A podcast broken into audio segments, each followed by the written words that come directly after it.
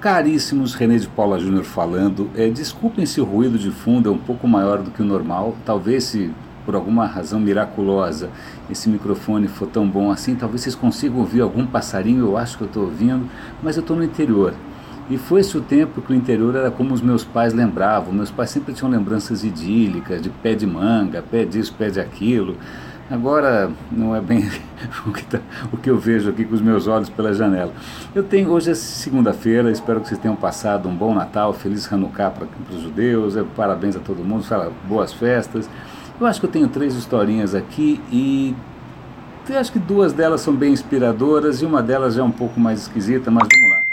A mais inspiradora para mim foi uma notícia que saiu no G1 um rapaz de Embu das Artes, Embu é aqui na, na, na, na, na beirada de São Paulo, é, ele se destacou na escola pública. O cara é de uma família muito simples, a mãe é, é os pais são muito simples. Acho que o pai, é, a mãe é vendedora, outra diarista, não, não lembro bem.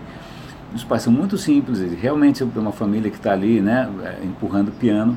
Mas o rapaz era muito estudioso, se destacou na escola e existe um programa que eu não conhecia chamado Smart, começando com I, até vou pesquisar a respeito, que abriu as portas de um colégio particular em São Paulo, na Vila Nova Conceição, bairro Bacanérrimo, para esse moleque estudar. Esse moleque foi para lá, ralou ainda mais porque ele descobriu que a escola ele né estava um pouco aquém do que a escola demandava o cara ralou um pouco mais é, ele estudou inglês por conta própria, ele mandou e-mail para editoras e pediu livros didáticos de inglês, aprendeu inglês sozinho. E aí ele fez uma palestra é, sobre. Sobre o que, que ele fez mesmo? Aquecimento global e Zika.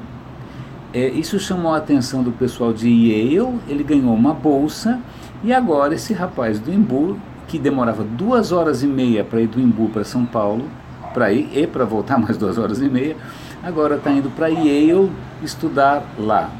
vale a pena ler, eu estou dando o link aqui, é, é, bárbara a história, super inspiradora. E aí, para completar, ele fala: Nossa, eu adorei Yale porque eles, eles favorecem as artes, porque eu toco violino. Ok, a história é tão absolutamente excepcional, né? Eu sempre me pergunto como é que a gente escala, como é que a gente multiplica esses casos milagrosos. Mas é a esperança. É a segunda história que eu acho que eu queria comentar com vocês aqui. É, é, vamos, vamos para essa história do meio que, que, que, não é tão interessante assim. O que acontece? É, não sei se vocês usam aquele aplicativo Telegram. Telegram é um aplicativo como se fosse um WhatsApp. Ele tem uma história estranha. O fundador é um russo que mora numa ilha, não sei aonde, um personagem que parece de filme do 007. Mas como o Telegram ele permite é, criptografar tudo e o Telegram, em princípio, não responde às mesmas instâncias que WhatsApp e Facebook respondem, porque o cara, sei lá onde é que ele hospeda as coisas dele. O que acontece? Telegram é a plataforma preferida pelo Estado Islâmico. E aí, quando você tenta enquadrar esse russo na parede, fala: olha, meu amigo, você está favorecendo com seu produto é, o terrorismo internacional. O cara meio lava as mãos, não dá entrevista e se esconde. Então, mais aí um caso para a gente pensar até que ponto tecnologia é neutra, até que ponto tecnologia não deve se pautar pela ética, até que ponto a gente tem que pensar no impacto das coisas que a gente cria. Então, no próximo atentado brutal, cruel, covarde, canalha do Estado Islâmico, lembre-se que eles talvez estejam usando o Telegram e pense se você apoia né, é, esse uso indiscriminado do seu conhecimento técnico. A terceira história, vamos até. Qual é a terceira história? Mesmo já estou esquecendo. A terceira história, deixa eu olhar aqui que me deu um, essa história me, me emocionou, fiquei. deixa para lá. Um, dois, três, quatro, cinco, seis. Ah, Bárbara! A terceira história tem, é um caso que o Fernando Rainer, no Estadão, o Fernando Rainer é um articulista brilhante do Estadão e ele faz um trabalho sensacional de escolher temas que em princípio são áridos, são indóceis, né, sei lá, ciência, biologia, tal. ele consegue traduzir isso magistralmente para o público normal, para o público leigo, e ele conta um caso dessa vez que acho que tem mais a ver com as nossas áreas de interesse. Ele conta o caso do MPESA. MPESA é uma plataforma mobile, mobile de, trans, de financeira, né, de você transferir dinheiro. É, a história é brilhante. O que acontece? O Quênia É um país com uma série de dificuldades. Primeiro, miséria. Segundo, absoluta ausência de infraestrutura. A vida é muito difícil. Uma operadora de celular criou um mecanismo pelo qual, se eu comprasse, sei lá, 100 créditos para o meu celular pré-pago, eu poderia, através de um SMS, transferir parte dos meus créditos para uma outra pessoa. Então, sei lá, tenho 100, eu passo, sei lá, 50 créditos para minha mulher, fica metade metade, eu transferi. Tudo por SMS, que é uma coisa bastante low-tech. O que é uma startup resolveu fazer? Peraí, instante só, se a gente consegue transferir de lá para cá algo como crédito de celular, por que não transferir dinheiro?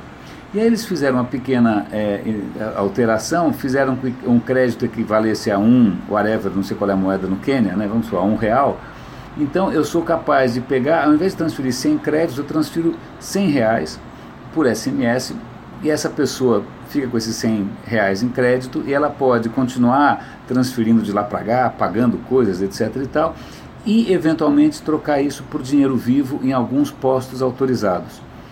Então os caras criaram uma plataforma em SMS, que é a coisa mais democrática possível imaginável, não precisa nem de smartphone, que simplesmente criava um sistema financeiro sem banco.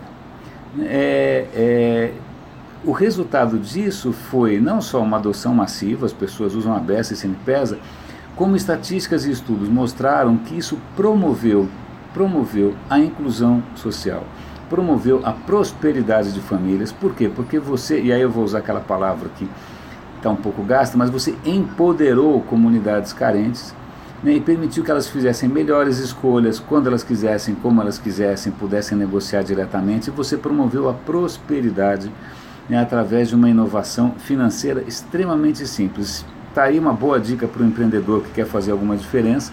Está aí uma história real um belo case num país que realmente precisava daquilo, usando soluções elegantíssimas e estupidamente acessíveis. Espero que isso inspire a gente a, a e, olha, inspiração a gente está precisando porque 2017 se alguma coisa a gente aprendeu em 2016 é que as fórmulas velhas realmente não estão funcionando. Precisamos de soluções um pouco mais inovadoras e, de novo, com um pouco mais de humanismo, com um pouco mais de responsabilidade, com um pouco mais de ética. Chega de Trumps, chega de Lula, chega de Dilmas e de né, e, e, toda Renans e etcaterva. Caríssimos, é, segunda-feira, gravação improvisada. Acho que amanhã a gente está de volta a, entre aspas, o estúdio. Não queiram jamais ver o que eu acabei de chamar de o estúdio, porque é improvisado.